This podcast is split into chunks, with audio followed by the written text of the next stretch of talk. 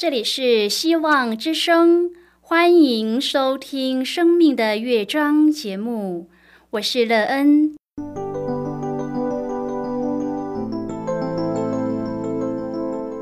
当世界告诉你一切没有盼望，人们对你说你已经没有机会，别忘了，上帝会为你开启一扇窗，上帝的手。轻轻的波动，生命就像美妙的乐章一样，弹奏出令人欣喜的诗篇来。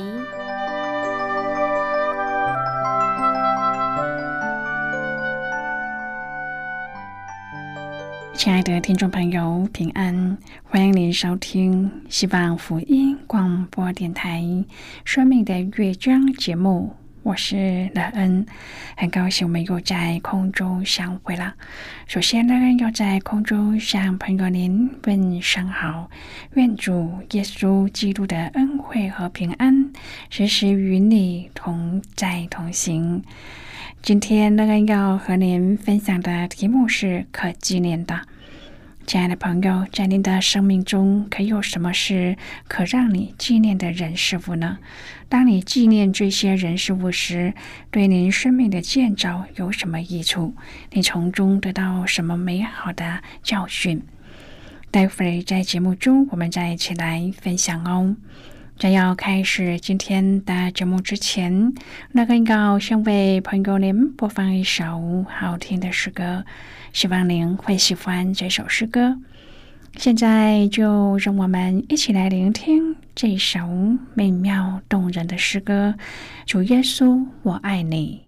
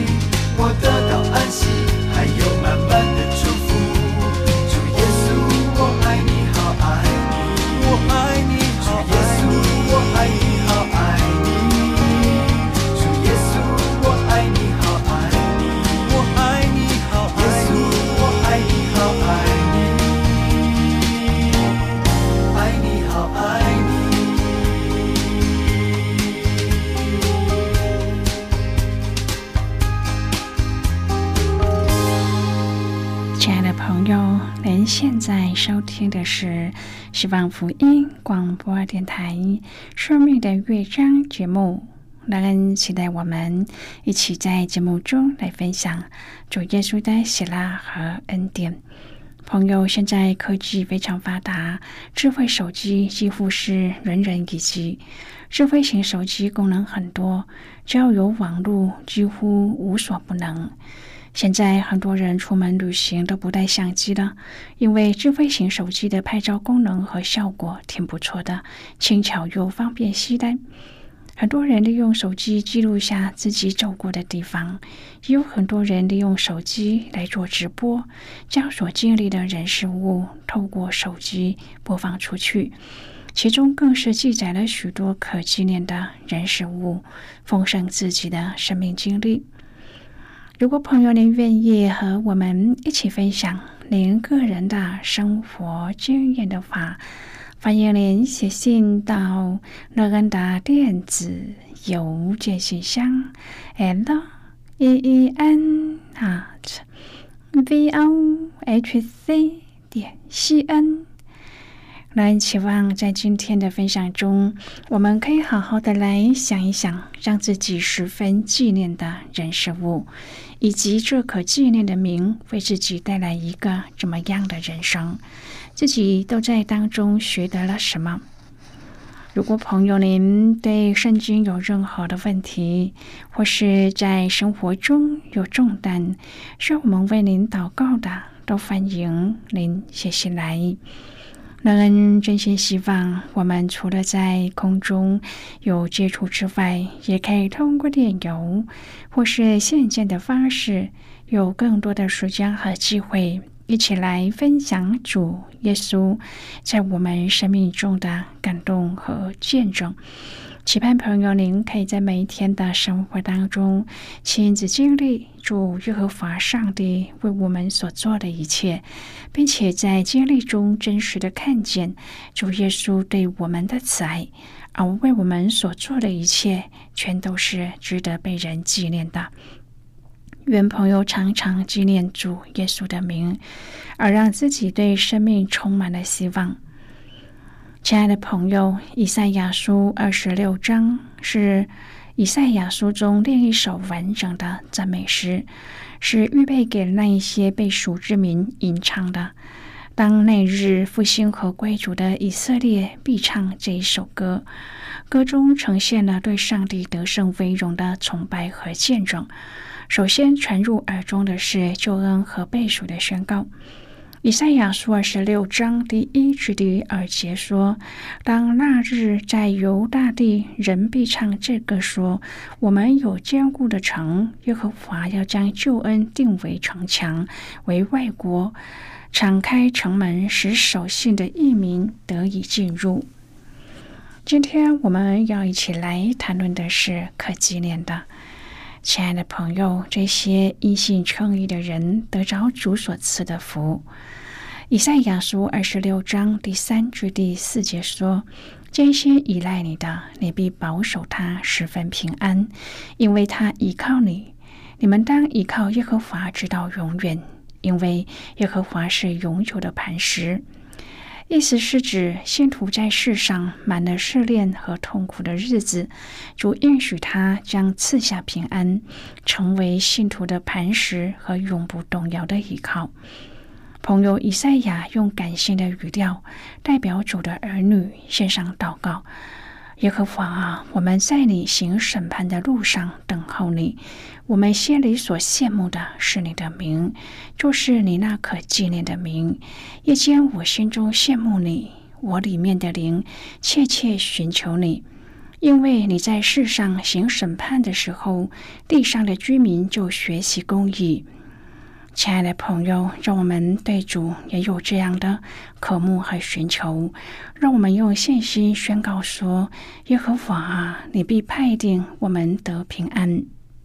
因为我们所做的事都是你给我们成就的，朋友吧，能有这样的看见，就能将一切交托在主的手中。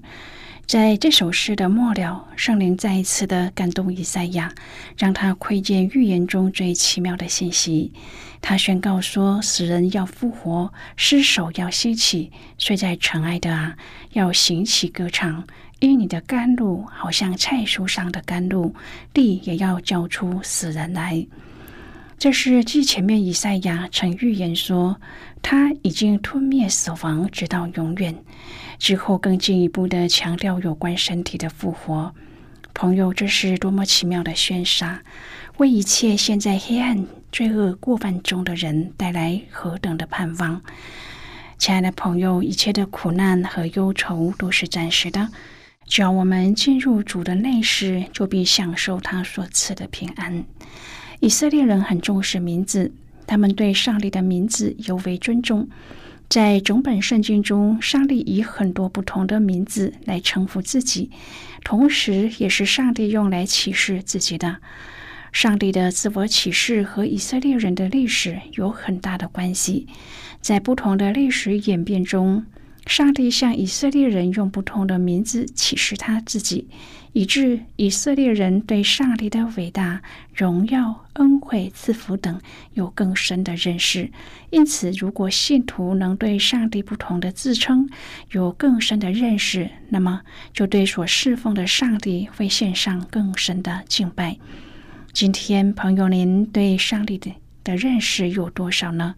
你对上帝不同的名字又知道多少？当摩西问上帝的名字时，上帝对摩西说：“我是自有永有的，耶和华是我的名，直到永远。这也是我的纪念，直到万代。”亲爱的朋友，当诗人大卫说：“耶和华我们的主啊，你的名在全地何其美！”你想到了什么？其实我们可以想象得到，诗人心中出现一个印象，他好像看见全地极多的人都因主的名而屈膝敬拜，并且主的名带给这个世界极大的盼望和喜乐，于是就产生了和其美的现象。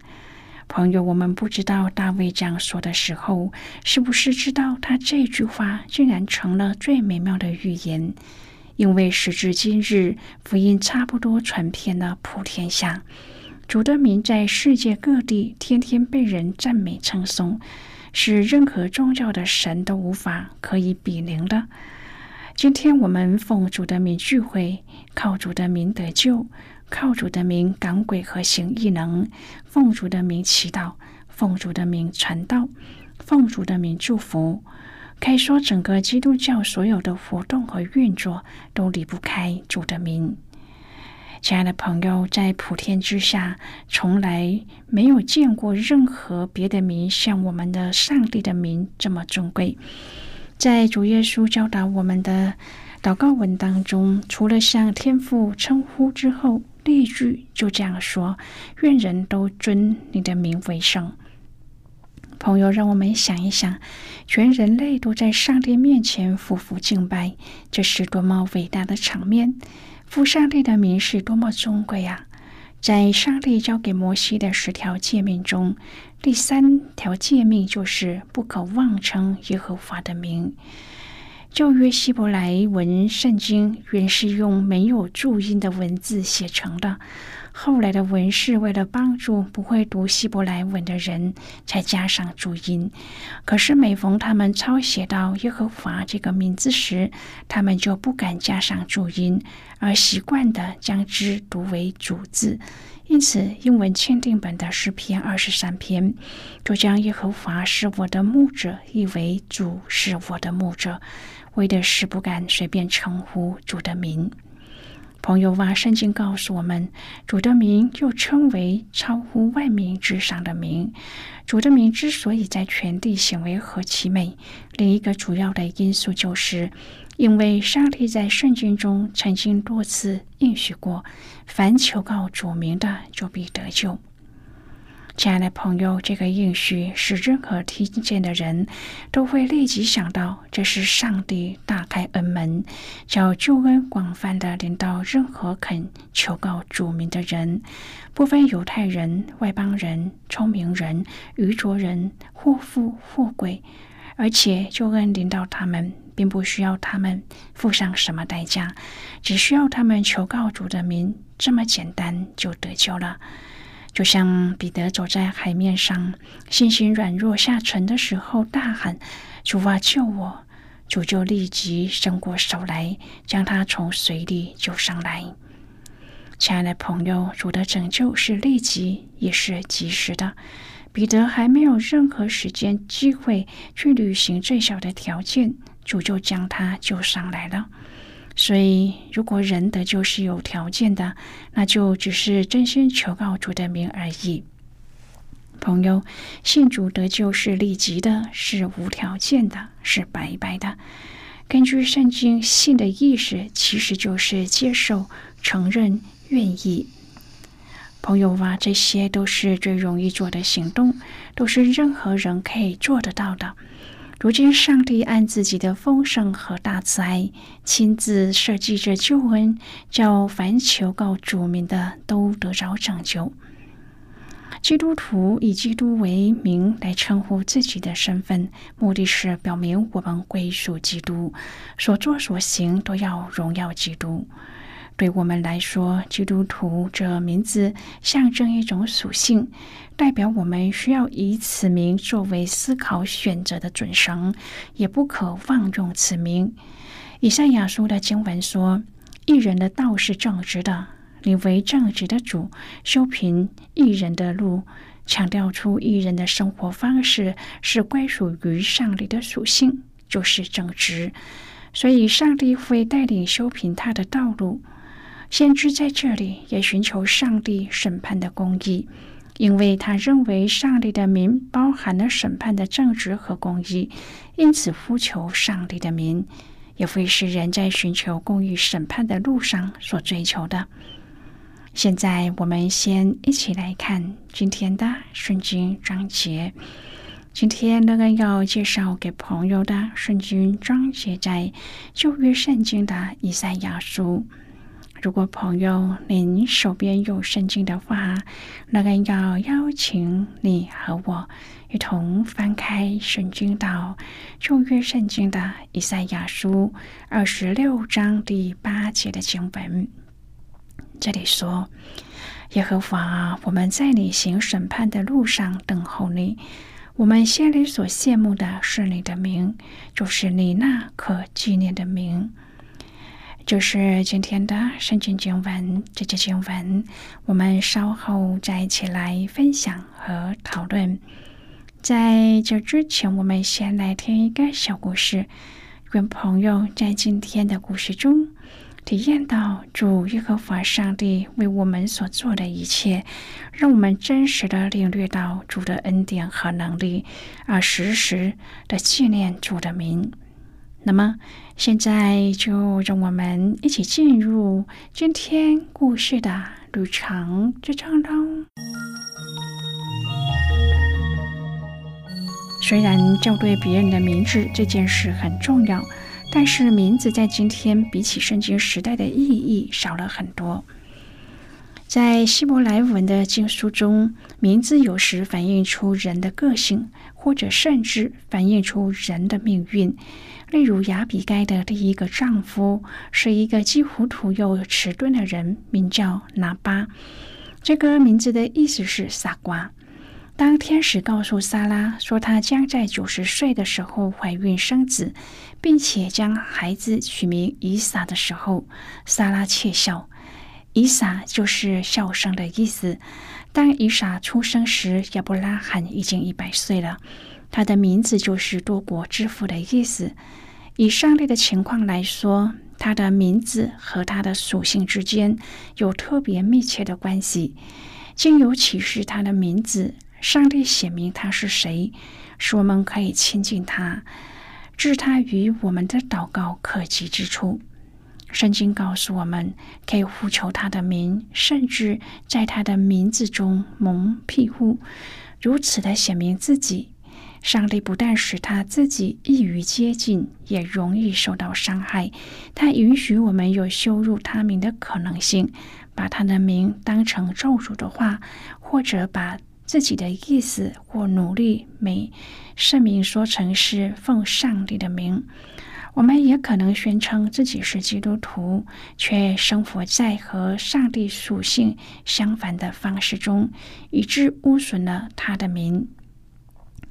今天，让我们学习珍惜上帝的名，回应耶稣教导门徒的祷告，说：“我们在天上的父，愿人都尊你的名为圣。”朋友，今天的故事就为您说到这儿了。听完今天的故事后，朋友，您心中的触动是什么？对您生命的提醒又是什么呢？亲爱的朋友，您现在收听的是希望福音广播电台《生命的乐章》节目。我们非常欢迎您来信和我们分享您生命的经历。现在，我们先一起来看《以赛亚书》二十六章第七至第九节的经文。这里说：“一人的道是正直的。”你为正直的主，必修平一人的路。耶和华啊，我们在你行审判的路上等候你。我们心里所羡慕的是你的名，就是你那可纪念的名。夜间我心中羡慕你，我里面的灵切切的寻求你，因为你在世上行审判的时候，地上的居民就学习公义。好的，我们就看到这里。亲爱的朋友，上帝公义的名对人来说是非常重要的，因为我们需要从上帝的公义来学习真正的公义内涵。否则，人性的私欲会使人很容易以上帝为背书，实则却是偏待自己人。然而，这却不是真正的公义。作者切慕这属上帝的公义，甚至夜间我心中羡慕你。这里面的灵切切的寻求你，因为你在世上行审判的时候，地上的居民就学习公义。这表达出他心中是多么的羡慕和寻求上帝的。纪念上帝的名，对我们来说代表什么意义呢？是真实的寻求上帝的公义，还是实则为恳求上帝满足自己呢？用我们都以合宜的行为，活出合宜的身份，来彰显上帝的公义。朋友啊，在今天的分享当中，您看到了什么？你想要从上帝那里得着什么？相信在现在的时代当中，我们常常看见不公平的事情在发生着，公义也是我们所寻求的。然而，我们所寻求的方向和道路是什么呢？在你的寻求当中，你真的找到了公义吗？希望上帝的公义能够为您心中的不平。带来深渊的一个道路，使你的生命在主的深渊之下，能够看到上帝的公义是那么的美好，而且也愿意效学主，在你的生命当中高举主的名。亲爱的朋友，您现在正在收听的是希望福音广播电台《生命的乐章》节目。我们非常欢迎您写信来，来信请寄到乐安的电子邮件信箱，l e e n at v o h c 点 c n。最后，我们再来听一首好听的歌曲，歌名是《你们当刚强》。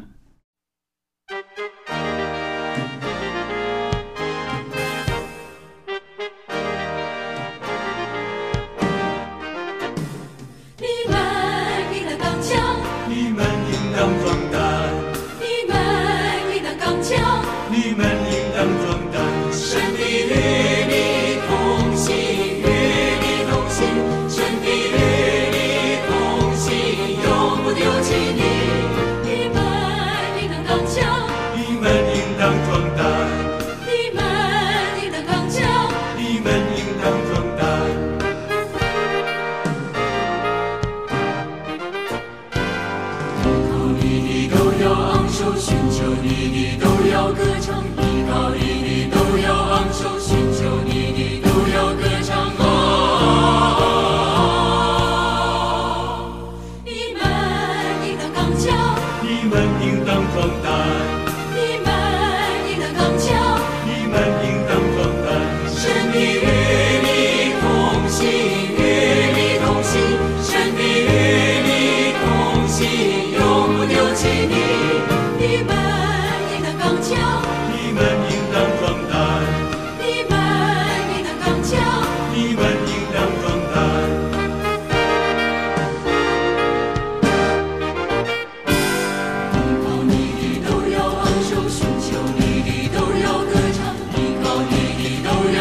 要昂首，寻求你。